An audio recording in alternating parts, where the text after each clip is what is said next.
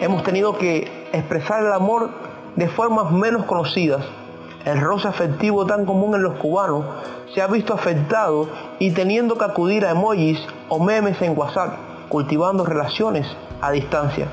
Pero a la vez, en medio de las carencias que se ha agudizado en el país y en la iglesia local, hemos sido desafiados a interesarnos más por las necesidades de los hermanos, enseñándonos a compartir aún más, lo que está siendo una oportunidad de desarrollar otras áreas de la iglesia, algo carente a antaños y siendo un ejemplo de amor al mundo.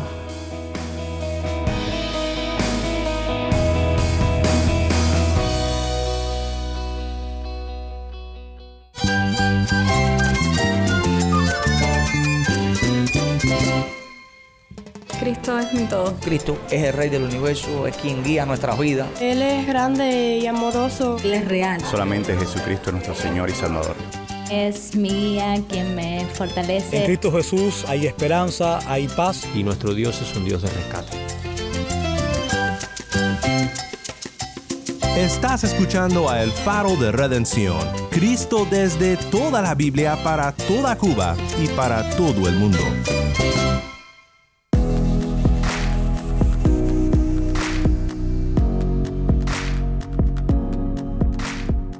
Hola, soy el pastor Daniel Warren. Gracias por acompañarme aquí en El Faro. Hoy concluimos nuestra serie titulada Anunciando paz en la pandemia. Todo aquel que invoque el nombre del Señor será salvo. ¿Cómo pues invocarán a aquel en quien no han creído? ¿Y cómo creerán en aquel de quien no han oído? ¿Y cómo irán sin saber quién les predique? ¿Y cómo predicarán si no son enviados? Tal como está escrito. Cuán hermosos son los pies de los que anuncian el Evangelio del bien.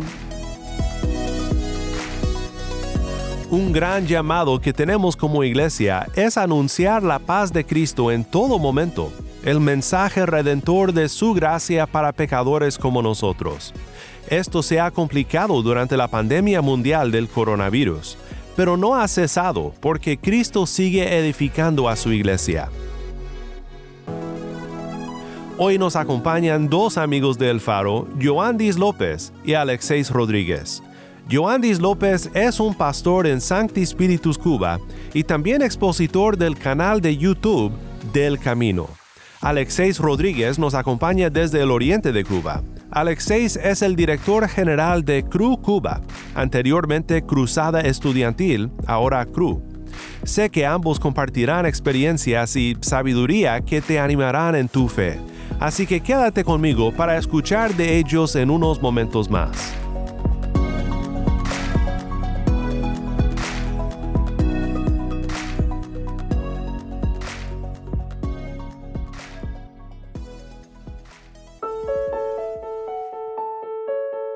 Vamos ahora a Sancti Spiritus Cuba con el pastor Joandis López, expositor del canal de YouTube Del Camino. Soy Joandis López Pérez desde Santi Espíritu Cuba para el Faro de Redención. Gracias al Faro por la oportunidad de poder compartir sobre la palabra del Señor y es mi deseo que podamos juntos proseguir a la estatura del Señor Jesucristo. Si hay una verdad compartida en la Escritura como prioritaria, es la proclamación del Evangelio. Lo vemos implícitamente en el protoevangelio en Génesis capítulo 3 versículo 15 y en la promesa a Abraham de que en su simiente serían benditas todas las familias de la tierra. Podemos apreciarlo en el llamado del libro de Ezequiel a ser atalayas o en el espíritu de la ley que clama gritos por un salvador para el ser humano. Pero sobre todo en la gran comisión, así como en el llamado y día a día de los apóstoles, el evangelismo era su vida como dijera el apóstol Pablo, Dios ruega por medio de nosotros al mundo a que se reconcilie con Él. Eso no tiene otro nombre que evangelismo. O como reza el eslogan de un conocido ministerio, el último mandato del Señor debería ser nuestra mayor prioridad. Así de vital es esta tarea. Uno de esos pasajes que nos desborda en este sentir es Romanos capítulo 14, versículo 15 en este pasaje se nos muestra de forma implícita, en primer lugar, los participantes del evangelismo. Nos habla del emisor que comparte las buenas noticias del favor del Hijo de Dios. del receptor que escucha el mensaje y de Dios en el centro de la ecuación que hace germinar y da el crecimiento. También se nos habla del proceso del evangelismo. Se anuncia el mensaje, las personas oyen, creen e invocan al Señor. Ese es el trabajo externo de la obra. Claro que internamente el Espíritu Santo trabaja en los corazones dando vida nueva al creyente. Pero también el pasaje nos habla del privilegio de, la obra, no por la recompensa de lo que Dios dará a sus siervos fieles, sino por el regalo que es en sí mismo el ser partes del servicio al Señor. En lo que al evangelismo se refiere, algo que nos queda claro es la importancia del evangelismo personal, que no puede ser reemplazado por ninguna otra forma de evangelismo. Ningún cubano puede negar ni aún hoy la oportunidad de compartir personalmente el Evangelio aún en este tiempo de pandemia, pues nuestro aislamiento social ha sido a medias, ya que siempre y por necesidad hemos de ser parte de alguna cola para adquirir productos, donde podemos priorizar y expresar con nuestro hablar más que nuestra inconformidad y descontentos diarios. Podemos también compartir las buenas nuevas que sacian la verdadera necesidad del ser humano, el ser salvos. Pero a la vez y en este tiempo se ha abierto un nuevo abanico de posibilidades para compensar las limitaciones reales del evangelismo personal. Estoy convencido de ahí el despertar de cada iglesia local al compartir la palabra por medio del ministerio audiovisual o en las redes sociales. Cuando veo lo que está sucediendo con la iglesia y cómo se adapta en su deseo para cumplir la misión que se le ha encomendado, me hace pensar en esa antigua frase reformada. La iglesia siempre reformándose. Esa debe ser también nuestra meta. Si somos objetivos, hemos de reconocer el impacto que este tiempo de confinamiento y limitación de la movilidad ha traído a la congregación. Situación que no ha sido fácil, pues no estábamos preparados para ella.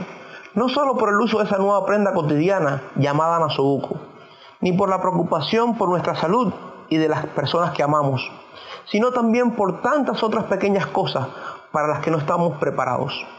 Hemos tenido que expresar el amor de formas menos conocidas. El roce afectivo tan común en los cubanos se ha visto afectado y teniendo que acudir a emojis o memes en WhatsApp, cultivando relaciones a distancia. Pero a la vez, en medio de las carencias que se ha agudizado en el país y en la iglesia local, hemos sido desafiados a interesarnos más por las necesidades de los hermanos, enseñándonos a compartir aún más, lo que está siendo una oportunidad de desarrollar otras áreas de la iglesia algo carente a antaños y siendo un ejemplo de amor al mundo. A la vez hemos sido estimulados a informarnos y alimentarnos espiritualmente utilizando memoria flash, compartiendo como si fuera tradición oral la información de mano en mano o también por medio de grupos de Telegram, Messenger o WhatsApp, influyendo no solo en parte de la iglesia, sino también a los no creyentes. Pues ¿quién no estaría deseoso de recibir alguna buena noticia dentro de un mundo de malas, llegando a ser este movimiento de evangelismo audiovisual una alternativa eficaz. De la misma manera, hemos sido enseñados, tanto a nivel personal como congregacional, a cambiar nuestra perspectiva de la iglesia, nuestra forma de ver a Dios y su soberanía, y nos ha llevado a madurar en otras áreas en las que realmente no éramos tan buenos. Hemos visto la fragilidad humana ante algo tan pequeño como un virus. Todo esto sin duda disminuye nuestro orgullo y nos hace interesarnos más profundamente por nuestro destino eterno. En fin, aunque para mí todo este periodo ha tenido su tono oscuro, llevándome en ocasiones al desánimo personal, al ver enfermar y morir a personas cercanas, o ministerial, al no ver funcionar o crecer el ministerio como hubiera querido, a la vez ha sido como siempre de ánimo volver a la palabra y regresar a escuchar la voz del Señor viéndolo obrar en medio de mis luchas, haciéndome valorar lo que por su gracia tengo. Y a la vez, ¿por qué no? Utilizando estos momentos de dificultad y debilidad para probar mi fe y compartir el Evangelio. Pues como diría el apóstol Pablo en sus limitaciones, pues vosotros sabéis que a causa de una enfermedad del cuerpo os anuncié el Evangelio al principio. O como asegura en 2 Corintios capítulo 1 versículo 4, el cual nos consuela en todas nuestras tribulaciones, para que podamos también nosotros consolar a los que están en cualquier tribulación por medio de la consolación con que nosotros somos consolados por Dios. Y es que al final Dios sigue ayudándonos para compartir el Evangelio desde nuestras luchas y según las necesidades personales. Pues consideremos, Jesús compartió el Evangelio con un anciano, Nicodemo, usando la necesidad del nuevo nacimiento. Con la samaritana, sedienta a través de la necesidad del agua viva. A los ciegos espirituales de Juan capítulo 9 les habló de la necesidad de recuperar su vista espiritual. Y el apóstol Pablo en Atenas usó la necesidad religiosa de los atenienses para que conocieran al Dios no conocido. Por tanto, Dios nunca tiene en poco nuestras luchas, desánimos o realidades personales, así como las necesidades de los oyentes en nuestro compartir diario del Evangelio. Quizás la pregunta que debemos hacernos es, ¿cómo estamos compartiendo las buenas nuevas hoy? La iglesia sigue siendo como siempre las manos, pies y corazón del Señor en este mundo. Quiera Dios ni el COVID, ni el desánimo, ni el temor, ni nada en este mundo pueda desviarnos de la importancia de nuestro llamado. Padre, ayúdanos a ser luminares y tus altavoces en este mundo desesperado, oscuro y sordo. Dios les bendiga. Soy el pastor Daniel Warren y esto es el faro de redención. Muchas gracias, Joandis. Como siempre, ha sido un placer tenerte aquí con nosotros en el faro.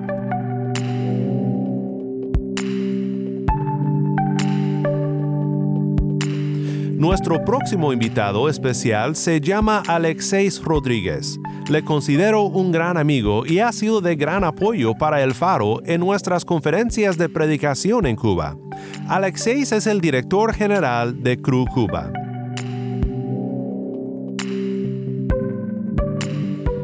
Hola amigos de Faro de Redención, si estamos aquí un poco para conversar a veces cuál fue nuestra propia experiencia a veces en este tipo de tiempo de pandemia, donde tuvimos tal vez que redactar todo, todas las cosas se nos miraron al revés, todo este tipo de situaciones pues se vieron un poco golpeadas y realmente nosotros pues tuvimos que cambiar toda nuestra manera de pensar, de ser, de actuar.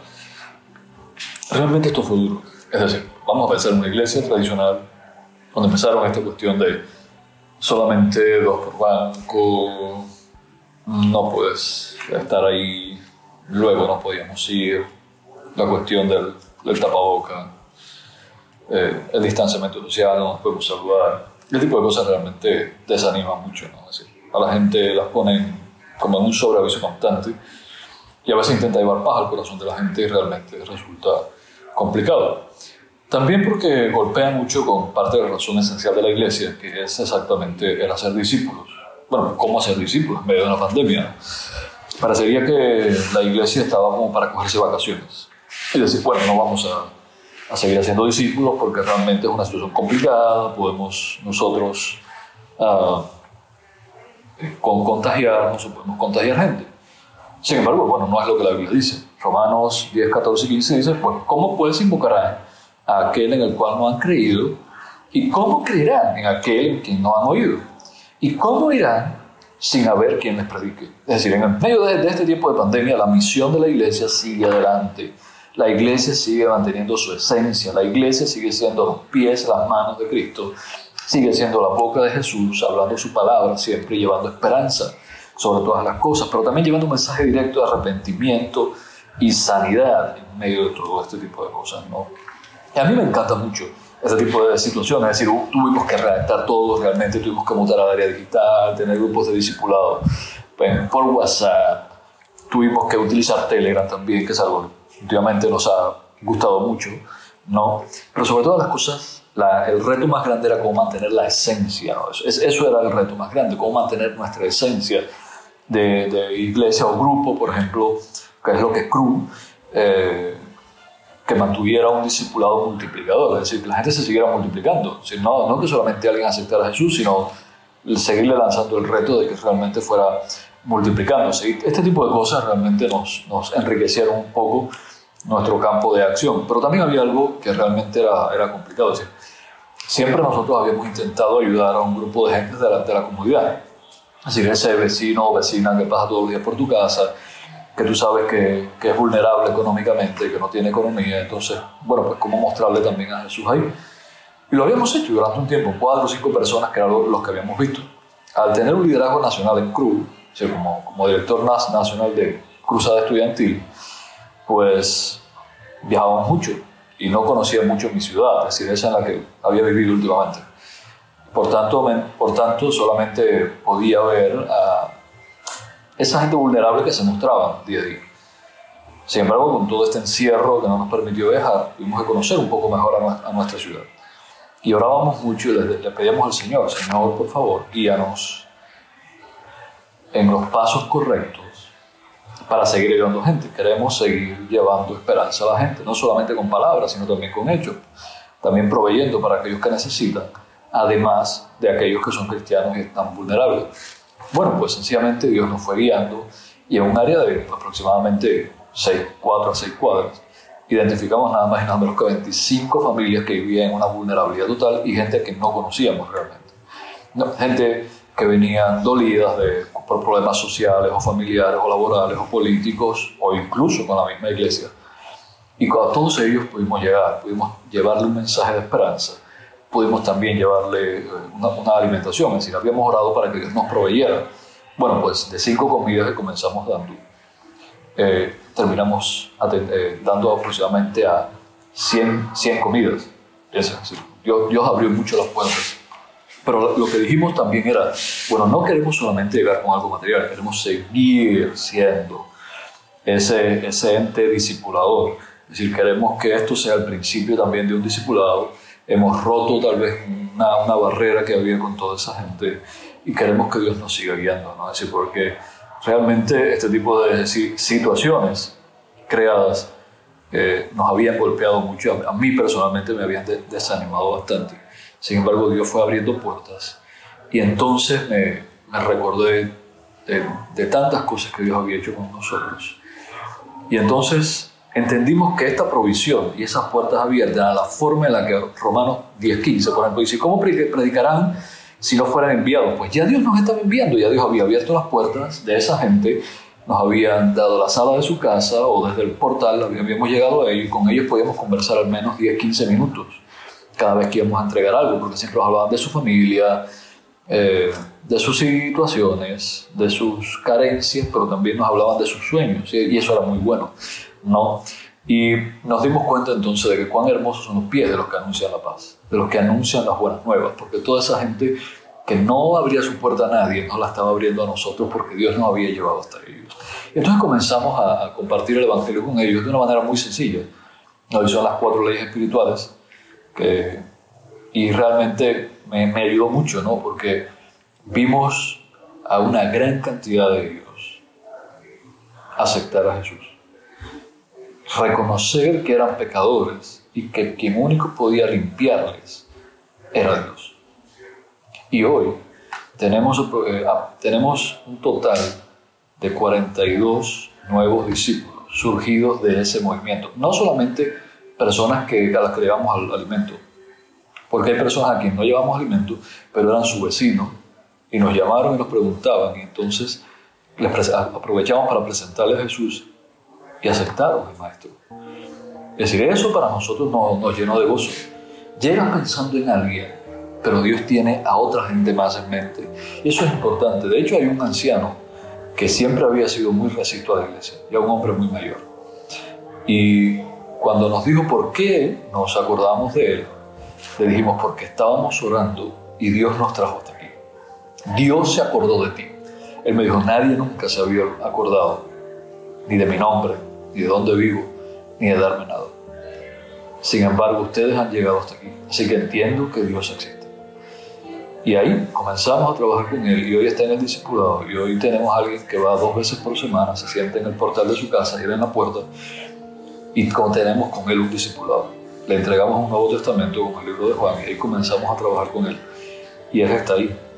Ahora es feliz, no solamente porque recibe tal vez un alimento, sino también porque conoció y tiene a Jesús en su corazón. Porque sabe de que su esperanza no está en nosotros, sino que su esperanza está en las manos de Dios. Por tanto, es un, es un aliento que Dios nos da a seguir adelante y nos sigue mostrando que aún en tiempos de pandemia, la obra de Dios y su palabra sigue caminando. Les invito a orar. Gracias, Padre, por todo lo bueno que tú has sido. Gracias también porque en medio de esta pandemia tan horrible, tú nos has mostrado el camino correcto para seguir adelante. Te pedimos que nos des aliento, aún en medio de toda esta tribulación por las que estamos pasando. Te rogamos que sea tu palabra quien se haga verdad en nosotros, que tu Espíritu Santo nos guíe y que esa obra redentora se siga mostrando en nuestras comunidades. Queremos, Dios mío, una Cuba y un país y una Latinoamérica y un mundo diferente. Por tanto, te pedimos que llegues a nuestros vecinos, a nuestros familiares, a nuestros líderes, a nuestros gobernantes, a los directores de una empresa. Queremos que llegues a todos ellos y que sea tu palabra quien se haga verdad en sus corazones y puedan reconocer que solo en ti hay salvación y un futuro seguro. En el nombre de Jesús, Señor, pon en nuestro corazón tanto el querer como el hacer y que entendamos de que son hermosos nuestros pies cuando anunciamos las buenas nuevas. En el nombre de Jesús. Amén.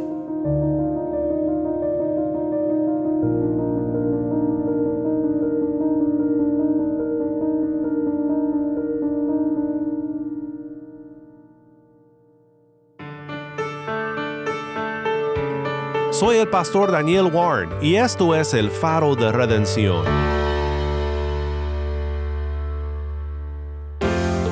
Ha sido un gran privilegio contar con todos nuestros invitados especiales en esta semana. Nuestras oraciones continúan contigo y ánimo en la hora de anunciar paz en la pandemia, en Cuba y en todo el mundo. Si estás en sintonía fuera de Cuba, te animo a que ores para unirte con nosotros en nuestra misión de hacer resplandecer la luz de Cristo en Cuba y de compartir la voz del pueblo de Dios en esta hermosa isla con oyentes en todo el mundo. Para hacer tu donativo a este ministerio apoyado por personas como tú que aman a Cuba y aman a Cristo, visita nuestra página web elfaroderedención.org diagonal donar. Gracias por tu sintonía y que Dios te bendiga con su gracia.